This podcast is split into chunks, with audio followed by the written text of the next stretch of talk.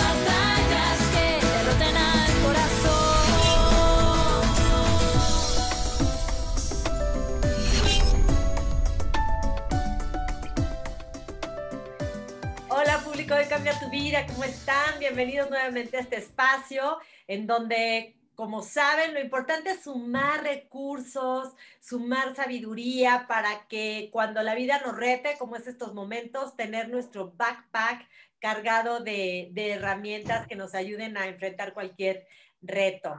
Y fíjense que el día de hoy tengo invitada nueva, nunca ha estado en el programa, se llama Mercedes da Costa y viene a presentar también su libro Tu camino para sanar, 12 pasos para cuidar de ti, que está padrísimo. Me lo leí de volada, Mercedes, porque, porque está ligero pero profundo.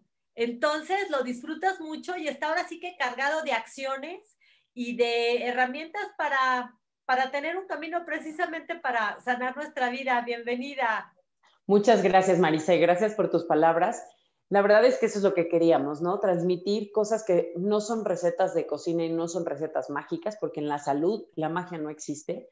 Y el chiste es encontrar como esas partes que son reales, que sí puedes cambiar en tu vida y sí puedes tener un verdadero cambio. Entonces es una promesa de que si haces las cosas diferentes vas a obtener cosas distintas. Entonces es un libro de trabajo, pero definitivamente eh, me encanta que, que, lo hayas sentido ligerito porque ese era nuestro objetivo, ¿no? Cuatro amigas que te dan la mano desde su parte profesional para llevarte a otro nivel y justo eh, lo que busco yo especialmente es darte esas herramientas que tienes todos los días, que tienes de elección para que logres tener mejor calidad de vida. Así que lo que, lo que creas que podemos aportar, Marisa, venga. Oye, Mercedes, a ver, para los que no saben específicamente lo que hace un quiropráctico, platícanos.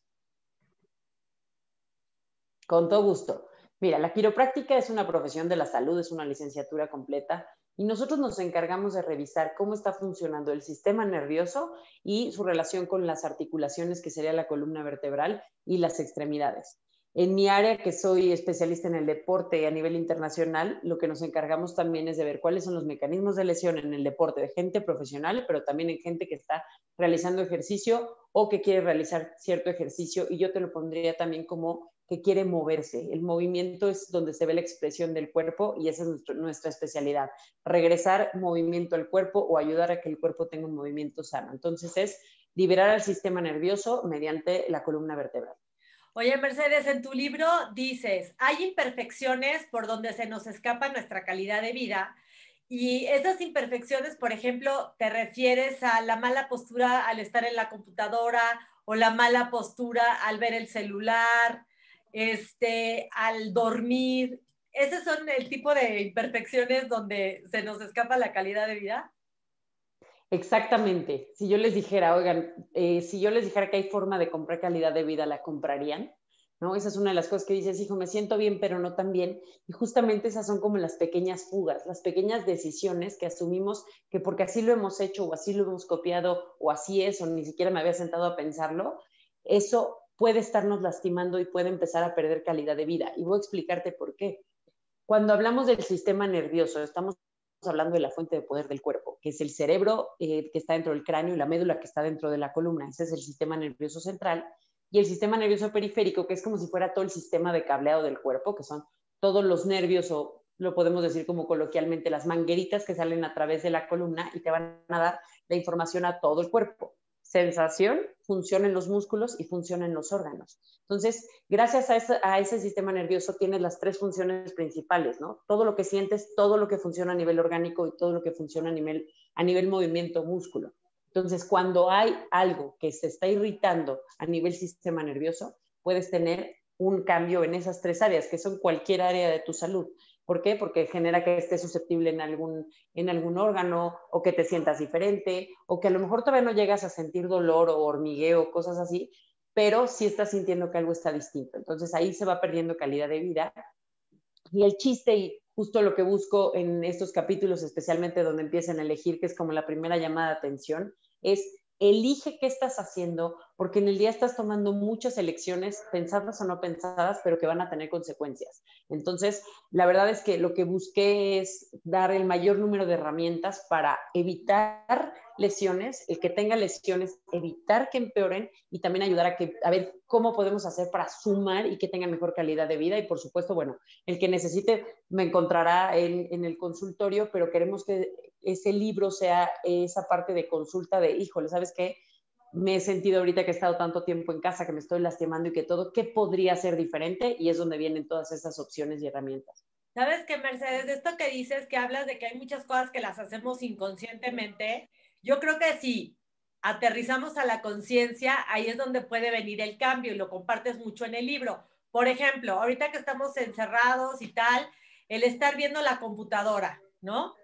¿cuál es el principal error a la hora de estar trabajando en la computadora que debemos de hacer consciente, y debemos de corregir para que no nos dé dolor de cuello, etcétera? Perfecto. Ahí van herramientas. Lo más importante es ver que el cuello tiene que tener una curvatura. Eso quiere decir que si me pongo de perfil, tiene que estar mi cabeza viendo al frente, ni hacia abajo, ni hacia arriba. Entonces, cuando estás en la computadora, pasa lo primero, ¿a qué altura está el monitor? Si el monitor está a esta altura, pues qué padre, tus ojos están dirigidos a esa altura. Pero si el monitor queda abajo, empieza a bajar la vista. Y además, los ojos empiezan a fatigarse. Entonces, eso cambia la visión y empezamos a acercarnos. Entonces, te empieza a dar una posición como si fueras una tortuga que hiciera esto. Entonces, eso empieza a tensar muchísimo el cuello. Otra parte importante es que, por ejemplo, cuando estás hablando de una laptop o una tableta que no tiene un em, teclado, un teclado, gracias, lo que hay que hacer es independizarlos, porque las manos van a quedar incómodas si las subo a la altura de los ojos. Entonces necesito poner el monitor arriba y el teclado abajo. ¿Cómo se hace? Teniendo un teclado adicional y no teniendo miedo a decir, híjole, pero es que no se ve tan bonita mi mesa si le pongo una caja o un topper para subir el monitor pero te aseguro que cuando acabes ese, esa parte del día va a ser completamente distinto. Otra cosa, Marisa, que voy a aprovechar este espacio para darles una herramienta que verdaderamente estamos viendo un cambio muy importante y es que cuando, ¿quién dijo que cuando tienes que estar frente a un monitor o cuando tienes que estar frente a una cámara, tienes que estar sentado? Nadie. Pero estamos acostumbrados a que me voy a sentar a trabajar. No, hay que estar frente a este monitor para trabajar, pero no estar sentados. Entonces yo te diría que traigo ahorita una campaña que se llama, y les los invito a que se sumen, y es que en las horas pares, párate. O sea, una hora sentado, una hora parado. Y es muy fácil ver el reloj decir, es hora par, párate. Entonces, sigue trabajando, ahora ten algo al lado de ese escritorio o esa mesa que adaptaste para que simplemente migres tu zona de trabajo y entonces pueda ser muy fácil, ah, me toca parar, me toca sentarme, pero ahora está en una posición completamente distinto. Y ahí yo te diría, hay que estar alternando los pies, subiéndolos a un banquito para que no haya tensión en la espalda baja, ¿no? Entonces, el alternar es una de las herramientas más poderosas que tenemos actualmente. Oye, y acabas de tocar otro punto, cruzar las piernas. ¿Es negativo cruzar la pierna mientras estás trabajando? Y yo ya estoy así moviéndome, mira. Porque tengo el monitor aquí, justamente. Ya estoy haciéndote caso, Mercedes. Eso, eso, aquí yo voy calificando. ¿Sabes qué pasa? Que los ojos son los que nos alinean con el horizonte. Entonces, si yo, por ejemplo, me pongo un tacón de un lado y uno no, quedo desnivelado, pero ¿qué crees? Se desnivela todo, pero los ojos pum, van al horizonte. Entonces, es muy fácil que el cuerpo compense cuando estás chueco. Y al cruzar las piernas, como es el movimiento clásico, al cruzarlo, además de la tensión que estás generando en rodilla, en cadera y en, en la zona lumbopélvica, también estás desnivelando. Entonces estás tomando una altura que no es natural y que tu cuerpo va a buscar compensar tensando o relajando otras zonas. Entonces, ahí, por ejemplo, te daría otra herramienta. Tus pies se quieren entretener. Tu mente está volando en el trabajo y, o sea, es infinito el Internet, pero estás aquí físicamente. Entonces, tus, tus pies necesitan entretenerse. ¿Cómo lo haría? poniendo ya sea un manquito, un topper, una caja, un balón, algo en donde tus pies puedan estar jugando, levantan la caja, mueven el balón, lo que sea, y vas a ver que es muy distinto lo que van a ir haciendo tus pies. Lo vas, a, vas a cruzar menos la pierna y vas a ver que te desnivelas menos. Para el tema del celular, Mercedes, es lo También tenemos opciones. ¿Sí? Exacto, porque luego me dicen, oye, pero, o sea, ¿cómo pretendes que mande un mensaje a esta altura? Sí, sí pretendo que mandes un mensaje a esta altura. ¿Por qué? Porque aunque muchas cosas las hacemos en el celular, la verdad es que ya se volvió como una computadora chiquita, pues sí, lo voy a hacer a esta altura, que mis ojos vean hacia el horizonte, pero la gran mayoría del tiempo no estamos escribiendo, estamos leyendo. Entonces, si vas a estar leyendo, el consejo es, cruza un brazo a la altura del abdomen y pon tu brazo encima. Y eso te hace una especie de tripié en donde te va a dejar cómodo el celular. Ah. Vas, escribes, pum, vuelves y hasta lo pudieras alternar. Entonces, esa posición ayuda mucho. Además, ve, por ejemplo, Marisa, aquí que yo estoy parada, parecería, o a lo mejor pensaron que yo estaba sentada, y no, y ve, puedo tomar la, la, junta igual y bueno, aquí podría yo tener una computadora, ¿no? Entonces, para que vean que las herramientas sí son aplicables y que sí las usamos.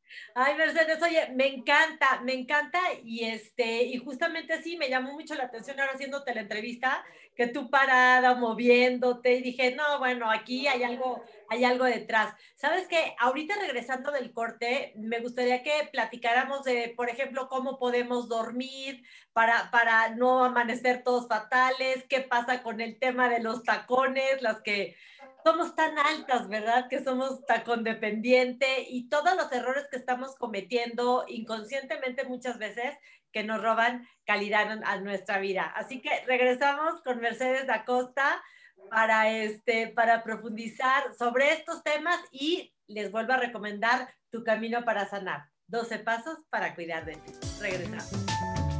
Siempre triunfa el que no frena. Bienvenidos, ya estamos de regreso que nos está dando unos tips espectaculares para ser consciente de lo que no tenemos que hacer y no estar sufriendo de cuello, dolor de espalda, dolor de piernas, que luego la verdad te va lo emocional porque te vuelves una quejumbrosa todo el día, Mercedes. Totalmente. Una de las cosas que tiene de característica el dolor y la parte física es que nos va desmoralizando. O sea, un dolor puede desmoralizarte en menos de, en menos de 24 horas. Y esto pasa porque en, muchas, en muchos casos puedes saber cuándo se perdió tu salud o cuándo empezó un dolor o asociarlo un poco, pero si tú tuvieras un cronómetro que te dijera, va a durar tres semanas, cuatro días, tres horas, dos segundos, tienes esa paciencia para llegar ahí. Pero una vez que pierdes la salud o que no tienes la salud que tenías, viene esta parte de desesperanza de decir, lo recuperaré alguna vez, volveré a ser el mismo, volveré a vivir sin dolor. Entonces viene una parte emocional muy fuerte. ¿Y con quién te quejas? Con quién tienes al lado.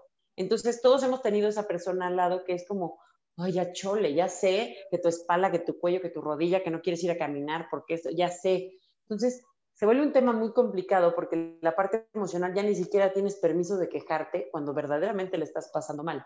Entonces, es muy importante que sí, bueno, busquemos siempre una solución y si la persona que estás buscando como especialista no te está dando la solución, es importante buscar otro especialista y no es brincar y a ver quién me dice lo que quiero escuchar, no, es una persona profesional que lleva tu caso en sus manos y que va sintiendo que tiene esa congruencia, que sientes que te está escuchando, que te está dando la importancia y eso es lo primero que yo diría. Y también lo demás es que cuando te vayas sintiendo mejor, este es un tip, híjole, de verdad de oro justamente para esta parte cuando dicen, ay, ahí viene mi mamá y se va a quejar. Es cuando te sientas bien de algo, también compártelo, ¿no? Como que baja esa, esa reserva de quejas, ya la tenías llena. Entonces cuando dices, oye, fíjate, dormí bastante bien hoy, baja un nivel, ¿no? Entonces mañana vas a tener permiso de quejarte si quieres quejarte de algo más. Y pareciera que no es importante, pero sí es importante. Yo me encargo de la parte física, no de la parte emocional ahí. Ahora sí que en los otros capítulos pueden ir entre Gaby, Renata y Claudia, pero sí es muy importante que entendamos que el dolor tiene una afectación emocional muy fuerte y también que un desajuste, que es lo que yo atiendo, una subluxación vertebral, puede ser de origen químico, físico o emocional. Entonces, algo emocional tiene un cambio físico, tiene un cambio químico, perdón, que tiene un cambio físico. Y así también, algo químico tiene un cambio físico y tiene un cambio emocional. Entonces, esas tres cosas no las podemos separar y es bien importante que, por supuesto, hay que entrar y sanar lo que haya que sanar, curar lo que haya que curar, pero entender que el dolor es demasiado complejo y quien lo está viviendo no le está pasando bien. Entonces, ser empáticos, pero eh, buscar siempre solucionar, no cuidar la lesión. Y, dijiste algo bien importante, este, que fíjate que yo en algún momento lo, lo, viví, una tensión de estrés que tuve muy, muy, muy, muy fuerte hace mucho tiempo, de repente me inmovilizó el brazo y puedes creer que es que nadie me atinaba en lo que tenía y yo decía, es porque estoy cargando un estrés brutal. Y no sabes, o sea, me hice hasta resonancia magnética y me decían, María, es que no tienes nada, a ver, o sea, y yo conscientemente dije, esto es de estrés porque estoy cargando esta situación que no la quiero soltar y de repente me hice una así, un compromiso de decir, lo suelto y puedes creer que como a las dos semanas yo ya levantaba el brazo por supuesto, el estrés es un detonante muy importante y sobre todo porque hace cambios químicos. O sea, literalmente entre las cosas que hace es bajar la serotonina, que es la hormona del bienestar, y subir el cortisol, que es la cortisona natural del cuerpo. Y eso hace que los músculos actúen de forma totalmente distinta a la que fueron diseñadas. Entonces, a lo mejor el origen no fue el estrés, pero sí fue el detonante de esa crisis. Entonces, hay veces también, por ejemplo, que ven los estudios o lo que sea y te dicen, no tengo nada, no tienes nada, perdón. Y dices, bueno, entonces de locura. A ver, hay veces que hay que poner el apellido. En este estudio no tienes nada, o más bien lo pondré así como apellido. No tienes nada que aparezca en este estudio, no tienes nada de gravedad, no tienes nada de lo que estábamos buscando, no tienes nada de fractura, ¿no? Pero algo había que en ese estudio seguramente no aparecía, pero qué bueno que detectaste que tu origen tenía que ver con la parte emocional, que claro, hacía un cambio químico y físico. Entonces, esa parte de escucharte, yo creo que es de lo más valioso, Marisa, te felicito por hacerlo y que siempre lo hagas. Y justo eh, se los invito como herramienta porque el cuerpo te habla, el cuerpo te dice, y cuando analizas esa lógica que dices, pues quién sabe, yo creo que alguien que sepa más, el único que puede sentir lo que sientes eres tú. Entonces, ponle un poquito de pausa y piensa qué pasó. Exacto, nosotros somos expertos en nosotros mismos. Ahora, este, Mercedes, ¿cómo es la manera correcta para dormirnos, para no permanecer todos chuecos y desbalanceados? Claro, Marisa. Mira, siempre tenemos que recordar que tenemos que estar en una posición con la columna derecha. Y con la columna derecha, con la columna derecha, me refiero que si estás parado, tienes que estar así. Si estás sentado, tienes que estar así. Y si estás acostado, así. O sea, no tengo que estarla flexionando y doblando y moviendo. Entonces, ¿eso qué quiere decir? Boca abajo está absolutamente prohibido, ni siquiera vamos a tocar el tema. ¿Por qué? Porque estás aplastando las vísceras, que son los intestinos, en donde no hay eh, costillas, y esa parte está hecha así para poderse distender. La parte de los pies, las rodillas y las caderas, cuando tú estás boca abajo, tienen que cambiar la posición porque no puedes enterrarlos así, aunque cuelgues los pies y el cuello no puede respirar con el colchón en la cara. Entonces vas a buscar una posición de escape para poder respirar y eso genera demasiada tensión en el cuello. Entonces, boca pues, ¿cuál sí? Puede ser o boca arriba o de lado. Y boca arriba, lo correcto es poner una almohada que dé un soporte en el cuello, que lo sostenga y tu cabeza quede alineada. No en esta posición que parezca que estás haciendo papada con muchas almohadas y no en esta posición que parece que se cae. Aunque si me dijeras, ¿qué prefiero? Una mala almohada o dormir sin almohada, dormir sin almohada. O sea, quien la acomode no es tan malo. Y de lado también nos vamos a compactar porque estamos poniéndonos en, en, todo nuestro peso del lado.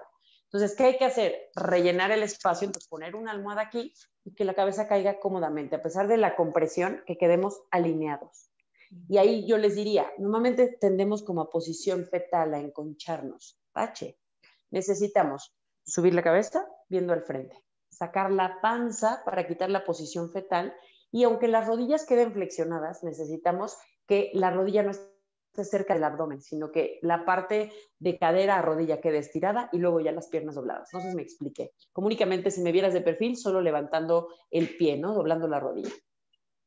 Ay, y eso nos garantiza que vamos a descansar bien y que no nos vamos a amanecer todos chuecos y este por lo menos no más chuecos. Descuadrados. Porque no lo, no, los, no lo soluciona, pero sí ayuda a no sumarle. Oye, Mercedes, las que somos fan de los tacones, ¿está bien si los usamos un ratito, los de aguja así altísimos, enormes, que nos super favorecen? ¿O no? ¿Prohibidos para siempre? Mira, el tema, Marisa, es que no hay nada prohibido realmente así en cuestión genérica. Es Marisa, ve qué tipo de día vas a tener y elige qué zapato vas a usar. Si vas a estar caminando, por favor, ponte unos zapatos que sean más estables y que tengan mejor soporte y que no sean tan altos. Si vas a estar, como decimos, con los zapatos de estar sentado, puedes ponerte el zapato que quieras. Pero a lo mejor dices, híjole, es que sí necesito, o sea, este vestido sí amerita el tacón, todo.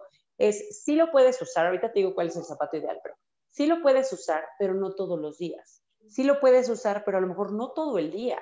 O siempre es importante también decir, ¿sabes qué? Voy a traer un, zapato adicional en el coche, voy a tener un zapato adicional eh, a la mano, porque sí es importante que el cuerpo no esté en la misma posición forzada. Lo ideal sería un tacón de 4 centímetros. Tienes 2 centímetros para arriba, que serían 6 y 2 para abajo de permiso, para tener un zapato ideal, incluidos los hombres, o sea, que tenga atrás más alto, para que esto genere una semiflexión del cuerpo. Entonces, esa semiflexión de las articulaciones hace que cuando camines o hagas lo que sea, tu cuerpo pueda amortiguar y adaptar el movimiento que tuvo. Porque si no sería como cuando brincas, caes y no doblas las rodillas, esa sensación como de, como de rebote, es un microtraumatismo acumulado. Y pasa cuando hay muy poca y cuando hay mucho tacón. Entonces es importante el balance. Y que atrás tengas estabilidad, porque si es demasiado de aguja, los metatarsos, que es esta parte del pie, es donde se va a sostener todo. Entonces estás como una especie de malabareando tu peso y eso va generando que el cuerpo se esté adaptando y eso genera eh, una susceptibilidad a daño. No que eso te vaya a dañar, pero es muy fácil dañarlo. Entonces, eso es en lo que yo me fijaría. O también, si la punta es demasiado picuda, los dedos van a empezar a hacer esto y entonces empiezan a deformarse. Entonces, hay que tener como muy ubicado, ¿qué quiero lograr? Ah, bueno, no sé qué quiero lograr. Bueno, ¿qué quiero no lograr? Si tengo un zapato muy picudo, yo no, pido, yo no quiero que mis pies se deformen así, entonces por lo menos los voy a alternar con unos en donde estén cómodos, porque el cuerpo tiene la capacidad de adaptarse y es lo máximo, pero también tiene la capacidad de adaptarse a lo mal que estás haciendo, entonces, ojo ahí. Es bueno, tú que eres quiropráctica deportiva, eh, a caminar haciendo pesas o estar en la elíptica y estar levantando pesas o no? Es una pregunta que me hacen mucho, yo no sé lo que yo te diría es, ve probando. Primero haz la elíptica, la sientes bien. Si además le sumas pesos y vas sintiendo que te está lastimando, tu cuerpo te está diciendo que ese ejercicio no le está cayendo bien. Entonces, cambia el peso y checa, cambia el movimiento y checa, o si no, haces la elíptica y después haces las pesas. Tu cuerpo te va a decir si ese ejercicio te está cayendo bien o mal. No está prohibido, pero si a ti no te cae bien, tu cuerpo te está hablando y te está diciendo, no lo, no lo combines.